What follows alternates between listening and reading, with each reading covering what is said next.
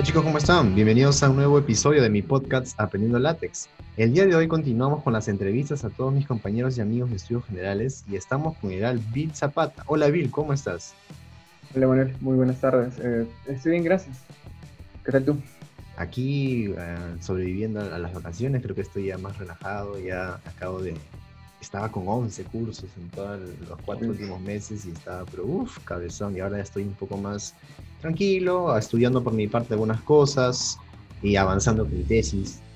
Y bueno, en esta oportunidad estamos aquí con todos ustedes para hablar y de cambiar ideas, ¿no? Como para sacarle provecho a estas vacaciones. Bill, más bien también te quería dar las gracias por aceptar este podcast, puesto que son muy pocos los chicos que aceptan, son más, las que aceptan son más chicas, así que te agradezco muchísimo por, por dar este, este paso en aceptar el podcast junto con Joel y con Francisco. Y bueno, me gustaría que cuentes un poco más de Bill, a todos ustedes para que te conozcan, a todas las personas que están escuchando, qué estudias y qué proyectos tienes tú para, para tu futuro profesional. Gracias. Bien, eh, bueno, mi nombre es Bill Garza Patarroca, soy estudiante de física de la Universidad Nacional Mayor de San Marcos, uh, tengo 18 años y bueno, mm, la, la, importancia que yo tengo eh, y el gran interés que le tengo a la ciencia, pues eh, es, está muy ligado a todo, a, todo mi, a todo mi pasado de las lecturas que tenía en torno a la ciencia. Yo desde muy pequeño he sido eh, bombardeado con libros de ciencia, libros de dinosaurios, uh, libros que hablaban sobre la vida y de esa manera es sobre todo mi interés por la física y la razón por la cual estudio física es porque en algún momento de mi adolescencia me topé con un libro de, de Steve Hawking y otro de Brian Greene.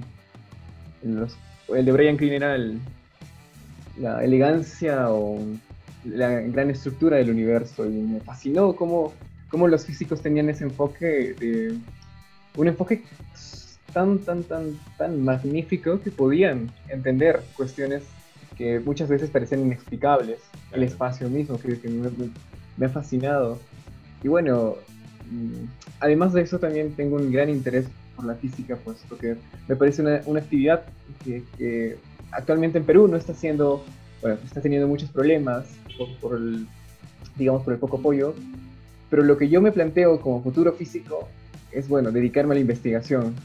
Excelente. Yo, eh, la investigación es una de las cuestiones que más me fascina. Y, creo que poco a poco, estando ahora en, mi primer año de estudios generales, me estoy reforzando y pues lo mejor es primero ser investigador y si es que el tiempo me lo permite estudiar una carrera, porque así como la ciencia me interesa, también me interesan las humanidades, las artes. Ah.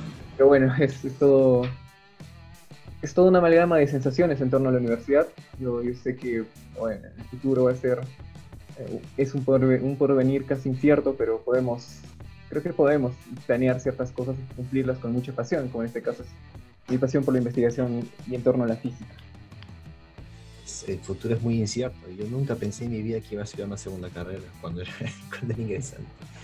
Y bueno, a veces uno no sabe lo que, que, te prepara la vida y estás ahí para enfrentar la, los retos que te, que te traen, ¿no?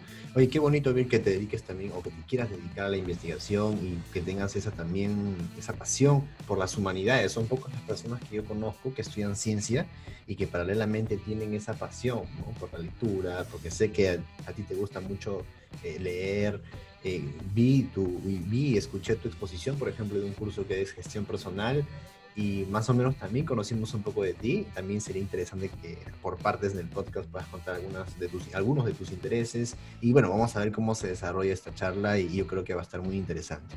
Bueno, bien, te quiero hacer unas, unas preguntas. Eh, ¿Tú cómo así te enteraste de látex? ¿Tú sabías algo de látex antes de empezar la universidad? Cuéntanos un poco sobre eso.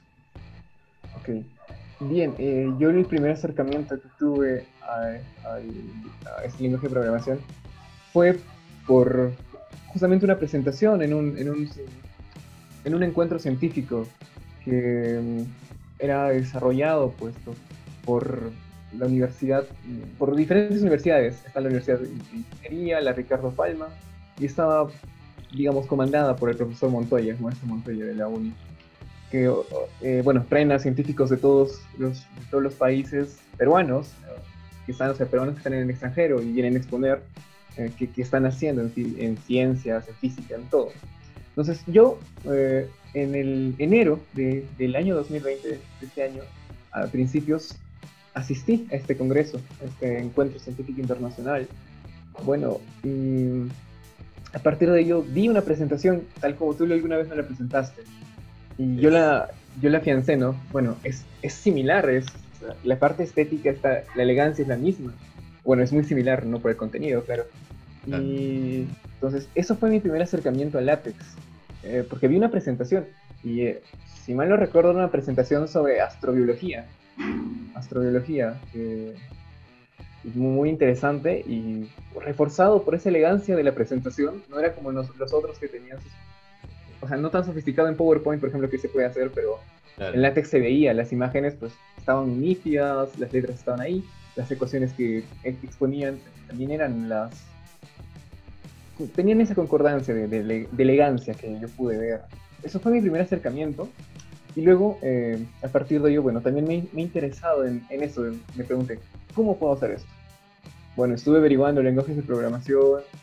Yo al principio, y de manera ingenua, pensé que eso lo habían hecho en Word.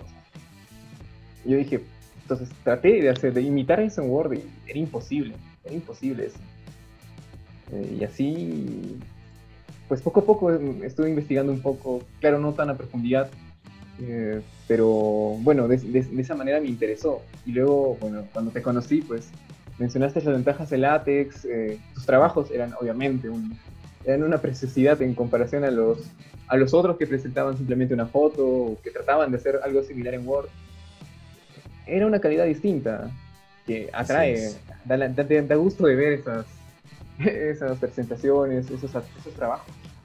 Sí, Y, es muy importante eso, porque muchas personas a veces solo se concentran en su contenido y lo, tanto que saben, pero a veces no le dan mucha importancia a la forma. A veces la forma también es una muy buena manera de atraer personas, porque como dicen, tú entran por los ojos. Eh, y, dime, Bill, eh, esta, ¿este encuentro que tuviste fue hace mucho tiempo? ¿Hace un año, dos años, este año? Eh, bueno, tal como, bueno, yo asistí a dos, eh, que uno fue en 2019, a mediados de 2019. Ah. fue agosto o julio, más, más o menos. Y el segundo que asistí fue en enero, en enero de este año, de 2020, el 2 hasta el 5 de enero. Ah, mira, interesante. Sí. ¿Y estos intentos en Word lo hiciste este año o el 2019? Yo los habré hecho semanas después. Yo lo vi, te lo juro, traté de hacerlo. Y me resultaba imposible. Era imposible y ingenuamente pensé que era lo, lo habían hecho de esa manera. Claro, yo también pasé por, ese, por esa etapa en el que quise imitar algunos libros.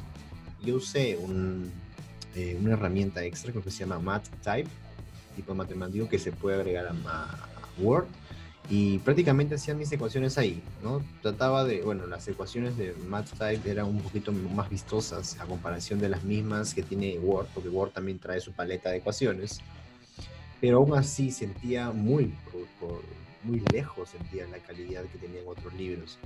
Y bueno, fue ahí donde encontré con LaTeX y desde el 2016 me he parado de escribir código. Otra vez que he vuelto a estudios generales, he tenido que volver a descargarme Microsoft Word y otra vez, algunas cosas ya me había olvidado también. Son cosas básicas que, que estoy comenzando otra vez a retomar, pero bueno, todo con práctica se puede lograr. Eh, oye, Bill, y bueno, es muy interesante la forma en cómo tú has conocido el látex. Son muy pocas las personas que he entrevistado que son ingresantes, que ya conocían por lo menos algo de, de látex como tal. Y qué bueno, en realidad qué bueno. Eh, yo, yo espero que lo más pronto posible ya puedas empezar con tu, aprendizaje, con tu aprendizaje en látex para que en el transcurso de tus años y tu trayectoria como estudiante en, física puedas tener una ventaja al, a, bueno, con tus compañeros, ¿no? Y bueno, hagas muchos aportes a la ciencia. Excelente, Bill. No sé si tienes de repente unas preguntas para mí. Pero eh, yo, yo lo estuve pensando y como, como yo, bueno, siempre tengo la tendencia de ser autodidacta. Es una de las cosas que más me fascina y a través de los libros, pues creo poder complementarlo. Ahora, sin embargo, yo siempre tuve en duda, porque como también soy algo desordenado por esas cuestiones que tengo enfocado qué hacer, pero son tantas cosas que me digo, ¿a cuál le doy prioridad? Y yo estaba viendo justo el, lenguaje de programación. Eh, hay, un, hay una similitud en los lenguajes de programación, no tan igual, no tan similares, pero digamos que tienen una noción muy, muy parecida, como la de MATLAB, la de Python y la de LaTeX. Y yo, yo, pregunto, la primera pregunta es, ¿a cuál le debe priorizar la prioridad, eh, al menos para aprender en, este, en estos meses que son del primer año, o en sus primeros meses de universitario, qué lenguaje debería aprender? ¿O cuál es la recomendación? ¿Por cuál se debería empezar? A ver, mira, hay que tener en cuenta primero algo. LaTeX como tal no es un lenguaje de programación. Es un lenguaje de etiquetas que te genera un resultado que es un documento. Python, MATLAB, R, C++ sí son lenguajes de programación en el que tú sí vas a poder hacer un algoritmo y vas a poder darle algunas instrucciones a la computadora. Entonces son cosas distintas. Ahora, LaTeX como tal, bueno, es un lenguaje de etiquetas, así como HTML, no sé si lo has escuchado, eh, te podría dar una buena iniciación para meterte al mundo de la programación. Y esto va a depender mucho. ¿Tú ya has intentado programar algo en algún lenguaje de programación como Python, MATLAB o todavía no? Eh, estaba, estaba aprendiendo Python. Bueno, sí, sí, los comandos más básicos.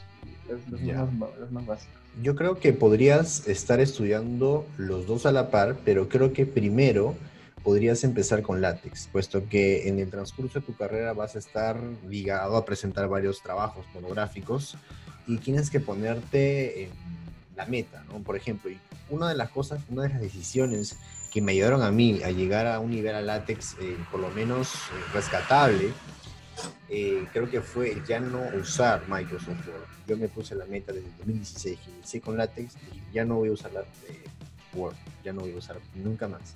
Y a pesar que mis trabajos en látex no eran tan wow que digamos, yo mismo ponía de mi parte, trabajaba en el tema de investigación, cómo hago esto, cómo el otro, veía foros, veía blogs. Y bueno, y por mi parte te diría que empieza con látex y de la manera en lo posible que tú puedas, paralelamente también Python. ¿no? Python.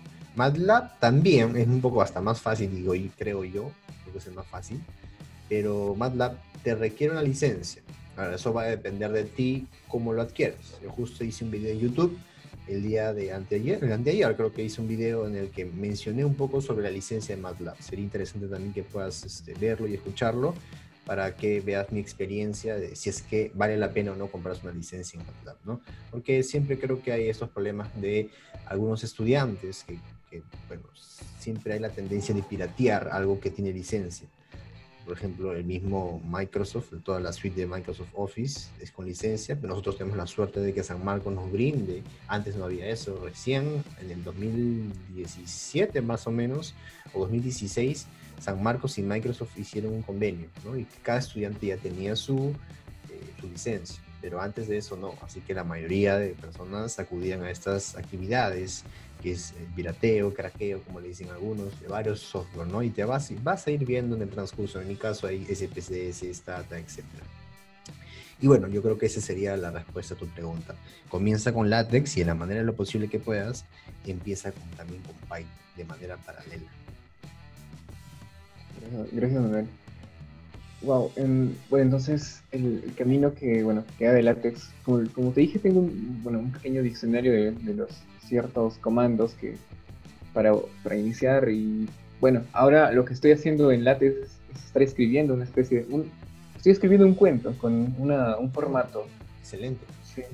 Ah, porque otra de las cosas que me gusta también es escribir, que también tengo una gran afinación, uh, afinación a, las, a las humanidades, a las letras. Em, y la, experiencia está, está quedando bonita. Bueno, aunque no lo estoy haciendo todo porque, bueno, parte de ello está evocado en que tengo una plantilla. ¿Ya? Eh, pero yo creo que de esa manera ya me estoy empezando a familiarizar. Así es. Sí, y bueno, yo primero esperar que termine mi proyecto. Qué interesante, qué interesante que hagas el proyecto y bueno, en algún momento lo puedas publicar porque me parece, nunca he visto personalmente a una persona que escriba cuentos, novelas y que lo haga en látex, ¿ah? sería, sería la primera vez. Ellos Vamos a ver cómo funciona. ellos manejan otro tipo de, editores. Bueno, Bill, este, qué, qué, bonita tu pregunta de, cómo iniciar. No sé si tendrás de repente otra pregunta. Ya, ah, bueno, ¿cuánto tiempo te lleva? A ti, por ejemplo, ¿cuánto tiempo te llevó a aprender látex? Uh, buena pregunta. Eh, esa pregunta siempre para mí, cada vez que me la hacen, es complicada de responder. mira, más o menos se cuento la experiencia. Eh, todo inició en el 2016. En el 2016 yo tomo la decisión de iniciar con látex, pero ya previamente, años anteriores, un par de años, un año anterior, intenté aprender látex por mi parte y no tuve éxito. Eh, tuve problemas con la instalación, me parecía complicado, dije muchos comandos, y a pesar que estaba ya involucrado en el mundo de la programación, puesto que estudié computación científica y, no, y estaba ya prácticamente en séptimo ciclo, antes quinto ciclo, y no era algo que era muy distante a mí. Pero a pesar de, de eso no tuve éxito. Cuando traté de imitar algunos libros con Word, así como tú este, me dijiste que también trataste, cuando me, choqué con esa pared, ¿no? Me choqué con esa pared en la que veía una, una distancia muy enorme respecto a la calidad tipográfica con los otros libros que, por ejemplo, yo veía de la editorial Springer, que es una editorial que a mí me gusta muchísimo, tanto en forma y contenido. Eh, uno de mis sueños es, por ejemplo, publicar en esa, en esa editorial. Y bueno, fue ahí donde tomó la decisión de empezar con látex en el año 2016, en el séptimo ciclo, claro, séptimo ciclo para mí, y me matriculo en el Centro de Extensión y Responsabilidad Social de la Facultad de Matemáticas. Cada, cada este, facultad tiene su centro, su CERCEU, CERCEU se llama. Cada facultad tiene un CERCEU, física también tiene. En tu, en tu facultad me parece que también dictan Python, dictan algunas cosas de, de física en laboratorios, robótica, he visto en tu facultad. Bueno, hay que tratar de, en lo posible, esperamos, esperemos que todo se solucione respecto a la coyuntura de la COVID-19. Y bueno, yo eh, llevé un curso ahí y me fascinó. La primera clase, la profesora que me dictó mi sensei, eh, fue muy interesante, puesto que esta profesora no era del área de ciencias, o sea, no era del área ni de física, ni de química, ni de mate, ella era de ciencias sociales. Y me, llamó la atención, puesto que cuando ella se presentó y dijo, yo soy de ciencias sociales, estoy muy ligada al tema de las investigaciones, etcétera, ¿no? Y dije, mmm, qué raro, pero bueno, vamos a ver qué tal nos va. Y bueno, las presentaciones que ella hizo, o sea, todo lo que podías hacer con látex, me enganchó desde un comienzo y de ahí no dejé de usar látex. ¿Cuál ha sido mi, mi curva de aprendizaje en látex? Como te dije, decidí ya no usar Word y todo ya lo hacía en látex, a pesar que mis archivos se veían un poco básicos, puesto que no manejaba algunas configuraciones, o sea, te sientes limitado, un poco atado de manos, puesto que no sabes hacer algunas cosas que como si lo hubieses hecho en Word, Word es más fácil manejar aquí, pie de página, encabezado, dibujito, lo traigo, lo rasgo, lo, lo traigo por aquí, por allá, y, en LaTeX no tenía esa misma libertad, puesto que estaba limitado al desconocimiento de algunos comandos y paquetes, ¿no? que son muchísimos los paquetes que uno tiene que conocer.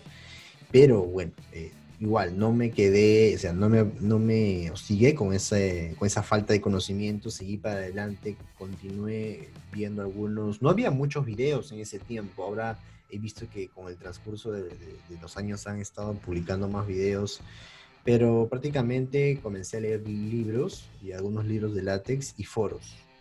Prácticamente así fue donde inicié. Pero lo que sí rescato fue que desde esa fecha hasta el día de hoy no ha habido, no hubo ningún día en que he dejado de usar látex. Hasta sí, hasta por las puras para entrar, para titear cualquier cosa. Todos los días, se podría asegurar, desde el 2016 hasta el día de hoy, uso látex. Ya sea en Overleaf, ya sea en mi computadora, ya sea en mi celular, porque lo descargué en mi celular, ya hay aplicaciones en mi celular. Eh, te recomiendo, por ejemplo, para Android, se llama Verb Text, ¿no? es una aplicación muy interesante en la que podrías tú aplicar eh, látex en tu, en tu celular. Y bueno, más que eso, creo que la, mi práctica constante para llegar a un documento más o menos respetable, desde el 2016 tomé, me tomó seis meses, hasta un poquito más, al tener un documento más o menos ya llamarlo monografía. Yo creo que ese fue el, el tiempo que me demoré para aprender látex de una manera un poco más de básico, donde ya me sentía seguro de que sí podía hacer un trabajo en látex. Y bueno, ya prácticamente mi entorno, viendo mis trabajos también, al igual que ustedes, ven que alguien hace un trabajo de repente de calidad, ustedes también quieren iniciar a realizar esos trabajos, ¿no? Puesto que tú, por ejemplo, fuiste a, una, a un encuentro científico, viste ese documento, esa presentación, te fascinó la calidad tipográfica, ah, yo también quiero hacerlo. Igual a mis compañeros también les gustó esa forma de hacer. Ellos ya sabían la existencia de látex, pero nadie se, nadie se daba, nadie daba ese salto para iniciar, ¿no? Fue donde yo di ese salto y cuando uno empieza, ya el resto quiere imitarlo, ¿no? Entonces es como toda una cadena. Y bueno, entonces me pude demorar creo 6, 7 meses, pero bueno, ya llevo 5 años y creo que nunca, nunca dejo de aprender. Hay muchísimas cosas más que tengo que aprender. Son infinitos paquetes para mí, documentaciones. Ahora soy más de leer documentaciones. Cada paquete tiene una documentación, que es un documento donde cada eh, persona que ha creado el paquete te menciona cómo usarlo, ¿no? Y qué inconsistencias hay. De repente, si te menciona que hay inconsistencias con el uso de otros paquetes, te lo dicen y cuál sería la posible solución, etcétera. Así que el aprendizaje para mí en látex nunca va a acabar. Así es, así que te espera un largo, un largo trayecto para aprender látex. Sabes, eh, qué lindo que lo digas, porque bueno, yo muchas veces he escuchado que así como, digamos, cuando uno hace poesía, nunca, nunca escribe la poesía definitiva, el poema definitivo, uno escribe una novela, no escribe la novela definitiva. Es un aprender constante. Y yo alguna vez escuché de, un divulgador que decía que la, la programación, eh, a pesar de tener unas técnicas, también se la puede concebir como un, como una, como un arte. Como un arte, como, aquel, como aquellos griegos que ponían ciertas piedras para hacer una escultura. Le lo tallaban, y a, pesar de eso había nuevas formas que uno no, no, podía encontrar, y que iba descubriendo con la práctica, que iba descubriendo con los años.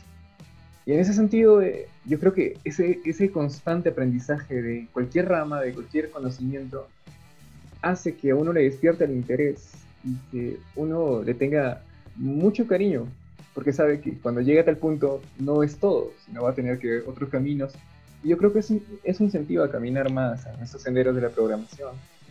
Sí. Y lo hacen atractivo. Sí, yo creo que sí. El aprender a programar también como que te da un enfoque más, eh, un análisis lógico, un raciocinio para enfrentar problemas y, bueno, por eso existen también concursos de programación y consiste en quién tiene la mejor estrategia para solucionar un problema, no quién crea el mejor algoritmo. El algoritmo es el conjunto de pasos finitos para solucionar el problema. Y bueno, yo creo que igual, yo que estoy estudiando una nueva carrera, en este, en este caso estadística, tengo mucho que aprender de la estadística, hay muchas cosas que desconozco, puesto que me encontré con muchos profesores de estadística en la maestría que estoy estudiando y hablan pues maravillas, hay cosas que me dan la curiosidad de saber un poco más, ¿no? Por ejemplo, cuando yo estudiaba computación científica, estaba muy ligado a los matemáticos, eh, menospreciaban mucho los estadísticos y bueno, decían, no, ellos hacen encuestas, que no sé qué cosa, o sea, lo menospreciaban y muy, muy, este, muy, muy sarcásticamente. Y bueno, eso creo que no debería ser, ¿no? Los estadísticos, ahora que lo estoy viendo con más detenimiento, tienen un conocimiento muy amplio y tienen una aplicación también muy grande en la vida real, ¿no? Puesto que algunos matemáticos no podrían decir lo mismo. Y bueno, el conocimiento que tiene la estadística es tan amplia. Yo he visto que para hacer una, encuesta, que algunos lo menosprecian, tienes que tener teorías, teorías, muestreo. Hay cursos que se llaman muestreo, muestreo 1, muestreo 2. Uf, hay muchos conocimientos que uno a veces no valora. Y bueno, Bill, tú me comentas que te gustaría estudiar una segunda carrera respecto a humanidades. Sí, ah, bueno, eh, esto es curioso porque yo antes de ingresar a San Marcos estudié física matemática en la universidad que es de la ciudad de donde provengo, que es Ayacucho. Ya. Eh, yo ingresé a los 15 años a esta universidad, eh, pero por, por, motivos de salud, al terminar la secundaria no pude estudiar ese año y oh. prácticamente perdí ese año. Ya. Entonces, cuando yo tengo, en el 2018, finales de 2018, me planteo que luego de haber bueno, por temas de salud, no haber, no haber podido completar mi, mi vida universitaria o ni siquiera haberla empezado, decidí algo más, algo superior. Y pensé en las diversas universidades de, del Perú. a la par de, de, ese, de, ese tiempo que yo estuve, digamos, sin poder acudir a la universidad, eh, me estuve empapando de muchos libros. Y así como yo leía libros sobre eh, física, los, las lecturas de Feynman, eh, los libros de Brian Greene, también leía novelas, muchas novelas, muchos libros, muchos cuentos. Entonces yo dije que la primera, el primer nombre de, de grandes matemáticos, de gran ciencia que se sale en el Perú, pues puede ser la UNI. Y sí, eh, al principio yo tuve gran interés por estudiar física en la UNI.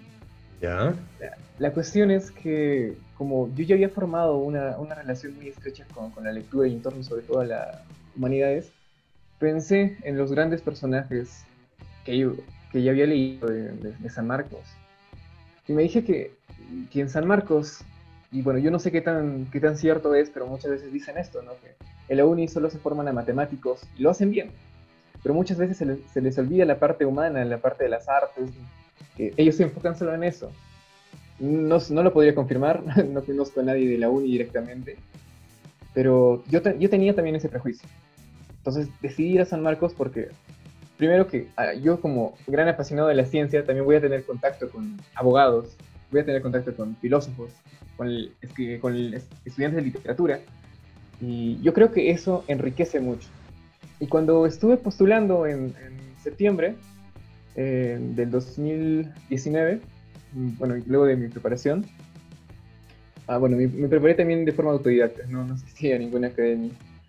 Y bueno, en, esa, en esa, preparación eh, estuve dudando, digamos, de manera algo riesgosa, entre si eh, inscribirme para postular a física o inscribirme para estudiar ciencias políticas o derecho o filosofía.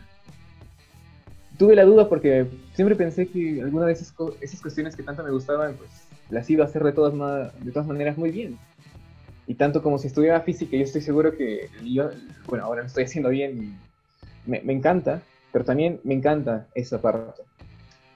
Entonces decidí que la primera carrera que estudiaría sería física y la segunda carrera que estudiaría sería o bien derecho o bien literatura, filosofía, alguna de estas dos carreras. Porque así como yo tengo tanto interés en la lectura, también quisiera combinar estos, esos mundos tan opuestos que parecen las humanidades con las ciencias, ¿no? Que hay, hay personas que, de ciencia que menosprecian las actividades de, humanas, las, las artes, las lenguas, y que hay estudiantes de humanidades que desprecian la ciencia por verlos muy frívolos, por, por ver personas solo robóticas. Entonces, yo me inspiro en eso, eh, en tratar de unir esas dos partes, esos dos mundos que parecen opuestos, que parecen antípodas y que nada los va a juntar. Y, pero bueno, esa es, la manera en la cual yo decido, primero, acabar mi carrera de física, obviamente tener ese interés por la investigación y tratar, tratar de sincretizar, de sincretizar estos, estos aparentes polos eh, aparte de ello, bueno, también me interesa mucho la epistemología, que es quizá lo más cercano a, la combinación entre filosofía y ciencia. Y bueno, mm, primero, claro, tengo que enfocarme en mi, en mi carrera de física y ya cuando termine, hacer una maestría y tomar el valor como, como tú lo hiciste para estudiar dos carreras, una maestría y una, una segunda carrera a la vez. Eso, eso me parece muy admirable. Em, y bueno, a, seguir, seguir ese paso yo creo que en algún momento voy a poder lograr eso. Eh, y también reforzarlo con otra de mis pasiones, que es, la divulgación científica.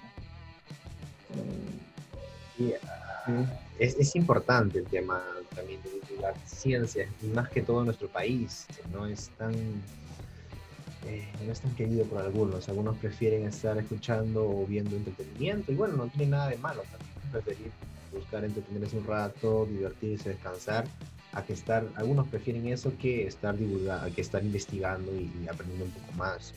Prácticamente, eh, bueno, todos saben que quizás mi canal de YouTube no es el más visto de todo, de, todo YouTube, pero yo creo que toda la comunidad que se está formando, se está formando aquellos que sí les interesa aprender un poco más. Me mandan comentarios interesantes y y bueno, me parece muy, muy, muy bonito lo, que tú estás planteando. Quieres ser el puente entre las humanidades y la ciencia y conectarlos de alguna u otra manera.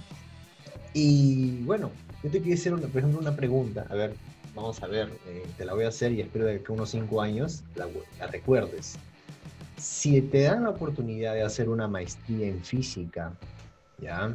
sea aquí o en otro país, ¿tú seguirías ese camino o igual te irías a tu segunda carrera que vendría a ser una carrera de derecho o de filosofía o de literatura? ¿Cuál sería tu decisión ahí? Bien, es, muy interesante porque, bueno, yo... Eh, y es una pregunta muy también, muy riesgosa, ¿no? Eh, yo creo que lo primero en lo cual pensaría, estaría en esas posiciones, bien, si me han ofrecido una beca en la, bueno, una beca o la oportunidad de estudiar una maestría, pues yo jamás lo, lo rechazaría. Porque de algo estoy consciente es que puedo escribir, puedo leer, puedo estudiar literatura sin necesidad de estar en la carrera.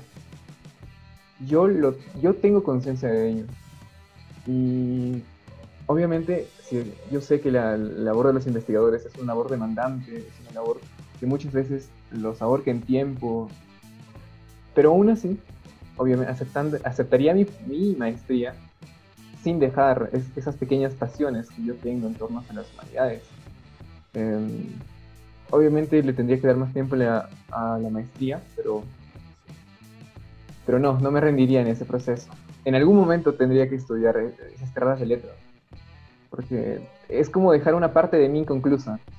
Así como yo soy parte ciencia, una mitad de mí es ciencia, hay otra parte de mí que es humanidades. Y las dos necesitan, las dos necesitan eh, esa emoción de, la carrera universitaria. Pero si la oportunidad está, no la rechazaría, no la rechazaría. Ah, miren, y, y sí, a ver, y si en ese momento también te irían por una beca a otro país de una carrera de literatura y tienes una beca a otro país de una maestría, ¿tú seguirías con la maestría o también te irías pagado por otra carrera? Me parto en dos. es que es difícil, es difícil. Es como si te... Y me ha costado eso la, eh, este, este semestre. Me imagino. Me ha costado. Por ejemplo, yo en las clases de lenguaje, yo realmente las disfrutaba. Yo las disfrutaba. Porque me encanta. O sea, a mí me gusta la parte del lenguaje. Me parece la rigurosidad, me gusta.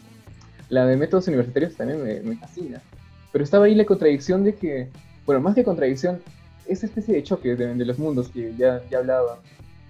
Eh, tengo que estudiar matemáticas porque claramente mi carrera está enfocada en matemáticas, pero también disfruto de esas otras cosas. Y mi tiempo prácticamente tenía que repartirlo para, mm, así como consumir la suficiente matemática para entenderlo, porque también me fascina. La matemática también me parece un mundo abstracto muy fascinante, que requiere mucha práctica. Sí. Pero conflictúa con esa práctica que también requiere eh, el lenguaje en la cuestión de las lecturas que tengo que hacer, las cuestiones del, de los ensayos que a veces hago de algún libro que, leo. Y, a ver, pero él, bueno, para dar una respuesta, ¿qué haría? Solamente lo que primero se te venga en mente y ya en algún momento de acá cinco años cuando egreses vas a escuchar este podcast y ah, mira, yo decidí esto. Y vamos a ver qué tan lejano estás Lo, bueno es que va a quedar ahí. Claro, Ojalá tenga respuesta en el futuro, sí, la tenga respuesta en el futuro. Pero wow, es, es, mágico, la física. Ahora, por ejemplo, ayer premiaron al, al físico Roger Penrose. Sí, a Roger Penrose. por la teoría de los, de los agujeros negros. y yo, sí. Lo primero que pensé es que si Hawking seguiría vivo, a él también se lo darían. Porque Penrose y Hawking trabajaron muy de la mano en las teorías de los agujeros negros. Y bueno, feliz. Esa es una de las formas en las cuales, por ejemplo, eh, me atrae nuevamente, ¿no? Que yo, bueno, no es, tengo ese interés por esas mentes brillantes. Personas como Pedro. Como, a veces siempre pasa por mi cabeza cómo será su rigurosidad, su, su plan de, de, estudio, de su día a día, de esas personas que han logrado tanto, como reconocimientos y bueno, Ahora, eh, yo conozco a varias personas, bueno, no conozco personalmente, pero sé de su existencia, de algunos científicos peruanos, como es de Harald Helford, como es de Barton, Barton Swibat, que ha hecho la teoría de las supercuerdas. No sé si habrás escuchado un poco de él, él estudió en la uni y está estudiando, bueno, él es docente, creo, investigador en el MIT, en el MIT, Y bueno, yo cuando estuve en el, centro pre, yo estuve en el CEPREUNI estudiando y muchos profesores, uno de ellos, el profesor Arevalo, me mucho ese profesor porque me enseñó, me, me, me, hizo ver la matemática de otra manera, mencionaba mucho a este alumno. Él le decía que era un fenómeno, era un fuera de serie y bueno, siempre lo comparaba con otro, con su compañero, ¿no? Dice que este chico venía a la clase, no apuntaba nada, veía su libro, apuntaba algunas cosas y nada más. O sea, algunas cosas en su libro. Con lápiz y nada más. Este chico sacó un promedio ponderado de sus 5 años, de 18 y algo, en la uni, en la Facultad de Ingeniería Electrónica, una de las facultades más pesadas de la uni. Es una de las carreras más pesadas, están los profesores más así. No sé si has visto por ahí un video que ha circulado por los medios en Facebook, en YouTube, de un profesor que gritaba a sus alumnos, ¿dónde crees que estás? Han mandado su examen después de una semana. Ese profesor no sé si has escuchado. él ha sido mi profesor, por ejemplo, en el CEPREUNI, me enseñó, me enseñó álgebra, se llama el profesor Manuel Espinosa, y es bien, pero así, así, en, la uni. Tengo muchos amigos de la uni, puesto como te digo, estudié en el CEPREUNI, tengo muchos amigos que egresaron de la uni, que están estudiando en la uni, y bueno, ya son algunos profesionales. Y bueno, el tema de Barton Siebert es que, como te dije, está en el tema de las supercuerdas. El profesor comentaba, mientras tú estás viviendo tu mundo en R3, él lo ve todo en R8. O sea, toda la teoría de, las supercuerdas está en R8, creo, y es una matemática un poco más sofisticada, puesto que ya es distinta, ¿no? Algunas propiedades cambian, se debe de generalizar en RN, puesto que tú, lo vas a, tú vas a llevar eso, que vas a llevar cálculo en RN, no te va a importar el número n, no, no te importa la dimensión, tú vas a estudiar la matemática abstracta que te va a dar el soporte a eso, ¿no? Espacios métricos, espacios normados, espacios de Hilbert. Cuando vayas a ver todo el tema de, por ejemplo, la física moderna, que es muy interesante eh, todo este tema de la física moderna, de la mecánica cuántica. Yo tuve la oportunidad, a mí me gusta mucho la física, es más, yo cuando postulé a la uni, eh, habían siete opciones para postular. Mi primera opción era ciencias de la computación, la segunda era química pura y la tercera era física pura. O sea, yo tenía un, una atracción por la, por la ciencia como tal muy grande. Y cuando tuve la oportunidad en computación científica de poder eh, quizás eh, escoger un electivo, mi primer electivo fue mecánica cuántica.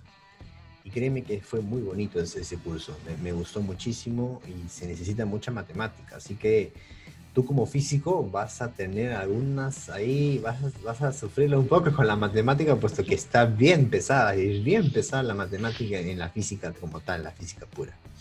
Y bueno, luego está, eh, como te comenté, Hal Helford, sus dos padres, no recuerdo si son peruanos, pero ellos, ellos enseñaban en la San Marcos, en la Facultad de Matemáticas, su papá matemático y su mamá estadística. Y Edith Sayer y su papá se llama Michael Helford y bueno, lo llevaban a, Harald desde niño, desde muy niño lo llevaban a la universidad. Dice que este chico desde los 14 años ya sabía programar, programaba en los laboratorios de la San Marcos, hacía ya programas para los profesores de la universidad, se sentaba en la clase de su papá que enseñaba cálculo 1 y el niño apuntaba a las clases de cálculo 1 teniendo 13, 14 años y este chico pues era tan talentoso que ganó una beca y estudió su carrera en la, creo que de ciencias de la computación, si no mal recuerdo, en, una universidad en Estados Unidos. No sé si estudió ciencias de la computación o matemática pura, creo, una de estas dos. Luego se fue a Francia y actualmente creo que está viviendo en Francia. Y creo, y bueno, resolvió uno de los... La conjetura de Exacto, la conjetura David de Goldbach. Fue hermoso cuando vino acá, vino a la San Marcos, tuve la oportunidad de estar así, a menos de un metro de él, y vino a San Marcos y dio su, su, conferencia y demostró la conjetura de David de Wolvers en nuestras caras. en serio, y fue, wow, usó su propia teoría de arcos mayores, teoría de arcos menores, en el que unió, prácticamente unió dos teorías que ya estaban dadas, ¿no? Creo que eh, esa conjetura era que la suma, si no me recuerdo, la suma de, de tres primos, no, todo número impar mayor que mayor que 5 es igual a la suma de tres, de tres números primos, si no me recuerdo. Algo así. y, había, había un, ya teoremas que habían demostrado dos científicos y que se demostraba hasta un número, desde el 1 hasta un número, perdón, desde, uno, no, desde, el, desde el 7 hasta un número y otro que había demostrado desde no sé cuántos millones hasta el infinito. Él trató de unirlas, unirle esto y lo hizo con métodos computacionales. ¿no? Ahí entra mucho el método computacional, a pesar que sean solo mil números. Enteros. Y bueno, prácticamente le explicó todo eso y bueno, eh, esa es una de las experiencias que pude yo más, más o menos conocer cómo son estas mentes brillantes y yo supongo que vendrán muchas más. Eh, yo, también espero mucho de ti, Bill. Yo sé que tú también vas a hacer mucho que hablar en los próximos años. Así que los que están escuchando este podcast, acuérdense de Bill Zapata, el futuro premio Nobel. El futuro premio Nobel del Perú se va a ser de física. Ya lo he dicho siempre y siempre te lo digo. Y bueno, Bill, no sé si de repente tienes más preguntas que hacerme o quisieras hablar de otra cosa. Bueno, yo tuve mucho interés acerca de lo que hablaron, bueno, con, el anterior invitado, con Francisco. Ajá. Em, y era ese interés por la ciencia, ¿no? Bueno, yo realicé un, un estudio sobre la divulgación científica en Latinoamérica. Y a mí me importa mucho el carácter de cómo está la ciencia en el Perú. Lo desarrollaron muy bien eh, con Francisco. Y bueno, yo, yo, quisiera hablar de eso en, torno a, al por qué, ¿no? El porqué de la, de la ciencia ha sido casi olvidada en, en, un país donde hay mentes brillantes. Ya lo decían, como Francisco, no, no es que no tengamos genios, los hay. Pero hay, hay un problema muy profundo del interés por la sociedad hacia la ciencia. Porque para bien o para mal, los científicos muchas veces, no por obligación, pero tienen que verse valorados por una sociedad, la cual recibe contribuciones a partir de la ciencia. No estaríamos usando los computadores que tienen si es que no fuesen por los científicos, las pantallas táctiles si no fuesen por los investigadores del cerro. Entonces, pero hay un desconocimiento ahí que hasta ahora no se ha logrado, creo yo, afianzar a una sociedad como la nuestra. Y lamentablemente yo, yo, yo, lo veo de esa manera. A mí sobre todo porque me importa y me gusta comunicar. Y una de las cosas que amo es comunicar ciencia. Y como tal como lo dije, la, ciencia no es, es, mucho más que solo datitos, no es más, es más que solo decir tal cosa, es todo un proceso que se debe, se debe tener, ¿no? Eh, pero es interesante, ¿cómo lo ves tú? yo he escuchado siempre de ti, Manuel, que tienes mucho, mucho interés por la investigación. Así es. Eh, y en torno a esto, la investigación en el Perú, ¿tú la ves viable actualmente? Si tú estuvieses como investigador, ¿lo verías viable investigar acá, en Perú? ¿Viable? ¿En qué sentido viable? ¿Que me podría generar ingresos o que podría...? En, claro, eh, más que en el ingreso, que yo creo que es una consecuencia no directa, sino indirecta de la investigación, hablo de si es posible investigar con los recursos que nos dan, la realidad que tenemos, em, las grandes trabas burocráticas que uno tiene para solicitar un presupuesto. Em, me refiero a eso. Ya.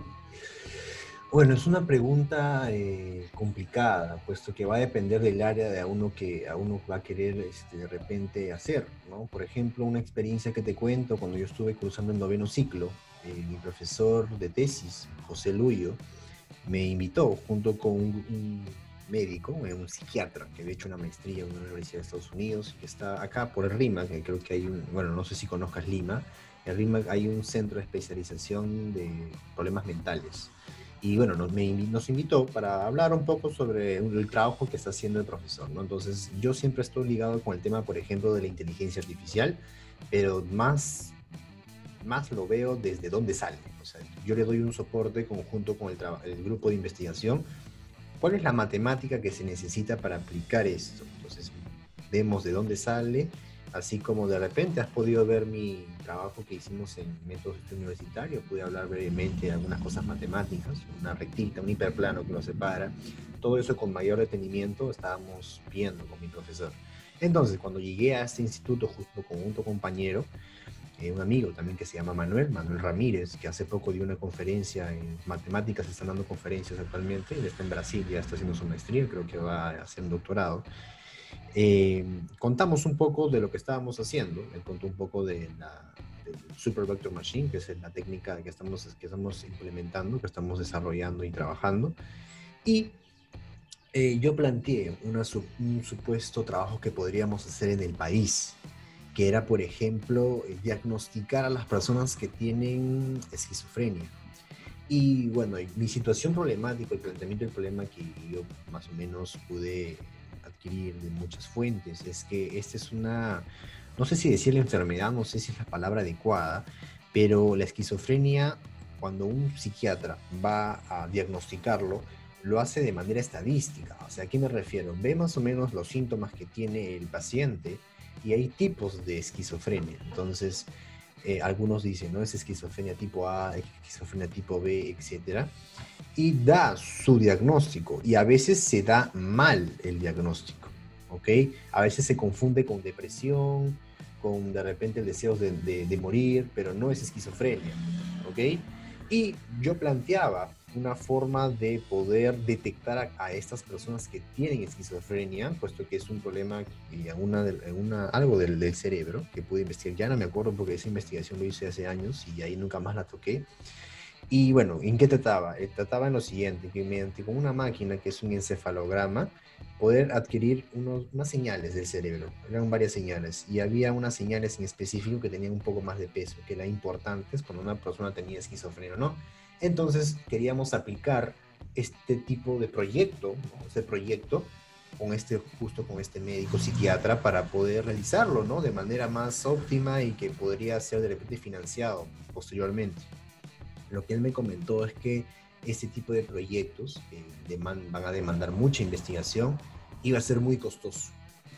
Me dijo que el realizar un examen de encefalograma a cada paciente no solamente sano, también, también no, perdón, no solamente enfermo, también a los sanos, porque también tengo que entrenar a la computadora para decirle quiénes son los sanos.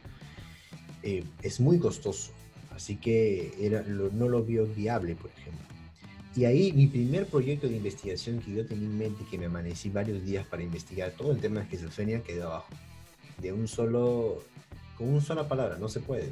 Bueno, un par de palabras me dijeron que no se puede, puesto que el problema era el dinero. Ahora, como esta experiencia que te puedo dar, me imagino que debe haber mucho más ¿no? respecto al área que sea. Eh, por ejemplo, ahora actualmente que estoy haciendo mi maestría, estoy haciendo mi tesis, estoy comparando dos, metros, dos métodos, un método de Machine Learning y un método estadístico, la regresión logística. Tengo problemas para la recolección de datos, puesto que no hay un trabajo de investigación en el que me demande o que me permita yo adquirir esos datos necesito, necesito un dinero para, que para yo poder realizar quizás ese trabajo de recolección de datos. Así que es complicado, va a depender, como te digo, de, de, la línea en donde te, vayas. Creo que hay mucho, mucho apoyo en el tema de la biología, actualmente por el tema del COVID, cualquier tipo de proyecto que hagan respecto a la detección o el mejoramiento de, de la COVID-19 actualmente está muy bien financiado por, por Concitec, si no me recuerdo si se llama. Y bueno, por ejemplo, como te digo, ¿no? ¿no? en la física no he tenido experiencia ni he escuchado de personas que hayan querido implementar proyectos en los años que he tenido, pero conozco algunas personas de la uni que han hecho intercambios y ahorita están en México.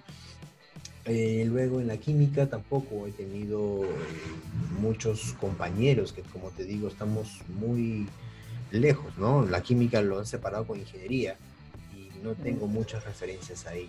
De manera personal, yo aún así me quiero dedicar a la investigación. Ahora, yo tengo eh, mi enamorada, te estuvo viendo un poco del tema de la investigación en la biomatemática. Ella estuvo yendo gran parte de su décimo ciclo al IMARPE, no sé si habrás escuchado el IMARPE, que es el Instituto del Mar del Perú, en el que hacen investigación respecto al mar, a los peces, eh, la parte de las mareas, etcétera, ¿no? Tiene toda una parte de estudio que necesitan matemáticos, necesitan biólogos, biología marina, y es muy bonito la forma en cómo investigan ellos y ganan muy bien. Créeme que ganan muy, muy bien estas personas, estos profesionales y que son científicos y hacen investigación. Por esa parte, por ejemplo, es muy viable. Por ejemplo, también tienes el Cenami. El Cenami que ves es el clima, ¿no? Muchas personas físicos, que se, creo que una de las líneas de investigación de la física es la meteorología que trabajan en el, en el Senami o en Corpac también, que tiene que ver creo que en el, aeropuerto de Callao. Tengo un profesor que era de física y que trabajaba en Corpac porque él se especializó en meteorología y también trabajaba muy, ganaba muy bien en investigación, el tema del, aire, de los, este, ¿cómo me dijo? La, radiación, etcétera, en donde constantemente ellos mostraban resultados. También tienes, por ejemplo, el IGP, el Instituto Geológico del Perú, donde constantemente se acercan a la Universidad de San Marcos y hacen como una convocatoria, ¿no? A, varios profesionales ¿ah? de, las, de la ciencia y ellos están ya, creo que están lejos de Lima, no está tan cerca que digamos, y te llevan allá para, como que para que vivas y te dedicas a la investigación y también no es mal pagado. Y como, bueno, estas hay muchos más, ¿ok? Yo creo que, eh, ahora, en el tema de la biología no podría decirte mucho porque no conozco, hasta ahora, sé, mi enamorada está haciendo una segunda carrera también que es biología, vamos a ver cómo le va a ella ella le gusta mucho la biomatemática, estudió computación científica, está estudiando biología, ya está en el quinto ciclo, ya me ganó. Y bueno, vamos a ver eh, cómo va a ir, eh, cómo va a ir, cómo me va a ir viendo en estos años, puesto que yo sí me quiero dedicar a la, a la investigación y es todo un proceso. Yo no me puedo llamar investigador solamente por haber acabado la computación científica tengo que terminar un proceso. Y el primer proceso, el primer salto que estoy dando es acabar la maestría, luego hacer un doctorado, luego un postdoctorado y luego ser un poco más. O sea, es todo un proceso que uno tiene que seguir para llamarse científico, investigador. ¿no? Y la recomendación que yo te doy, Bill, en la manera que lo posible que tú puedas, realiza investigación, realiza aportes en toda tu carrera, cualquier tipo de evento que tú, que tú veas, métete ese evento, hazte conocer, que conozcan a Bill Zapata que tú también ponte retos. O sea, yo puedo, ¿y por qué no me planteo de participar en este proyecto, en este concurso, etcétera? Posiblemente en el tercer año los mejores alumnos siempre se van al MIT y a Harvard. No sé si sabías de eso. En la San Marcos pues están yendo, justo cuando yo estaba en el quinto, en el, quinto año, eh, entre el nuevo rector Cachay y este rector hace que todos los alumnos que estaban en tercer año vayan, ¿no? Yo estaba en quinto año, estaba por regresar. Y primero me dijeron, Manuel, ¿te vas a ir a Harvard, MIT? No sé qué cosa, me dijo el director de escuela. Y yo le dije, oh, qué bien. Y al final no es para tercer año. Serán los primeros puestos, pero del tercer año. Así que si en algún momento en tu tercer año ya estás en los primeros puestos, espero que se siga manteniendo esta dinámica. También podrías conocer, y creo que te abriría una puerta interesante, ¿ya?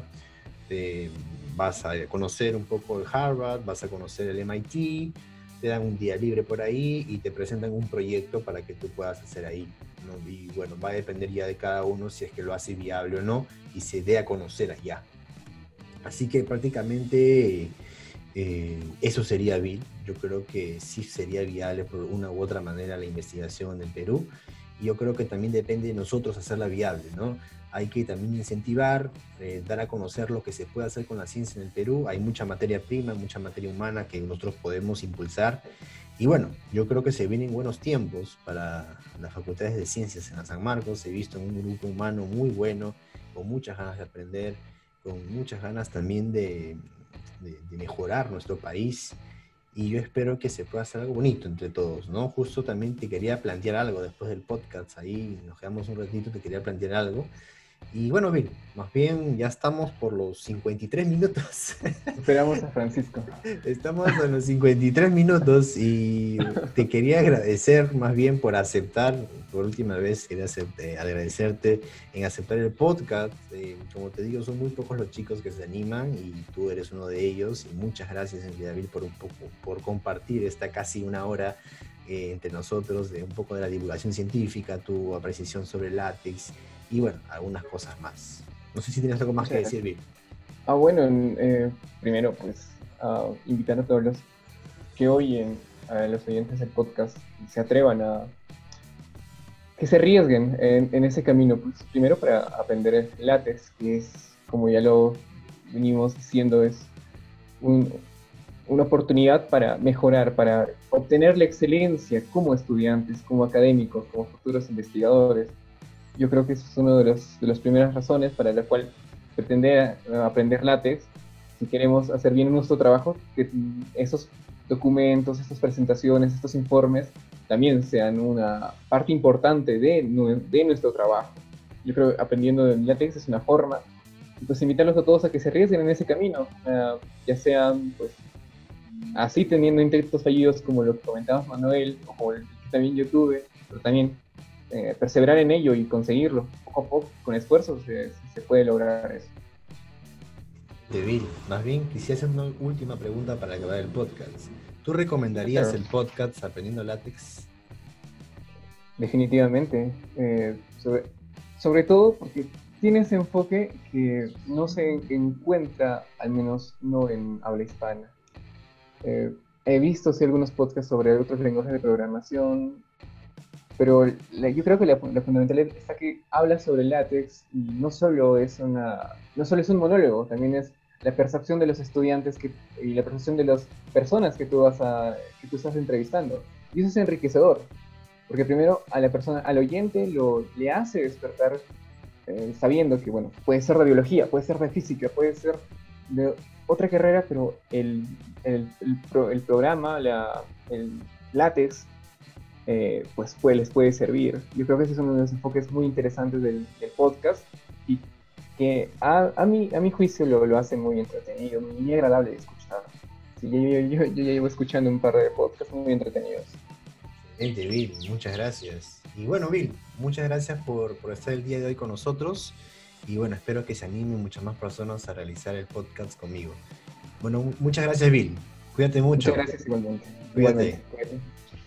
Así como Bill, tú también puedes ser parte de estos podcasts. Solamente comunícate conmigo en el fanpage de Aprendiendo Látex y yo con mucho gusto hablaré contigo. Mi nombre es Manuel Merino y esto es Aprendiendo Látex.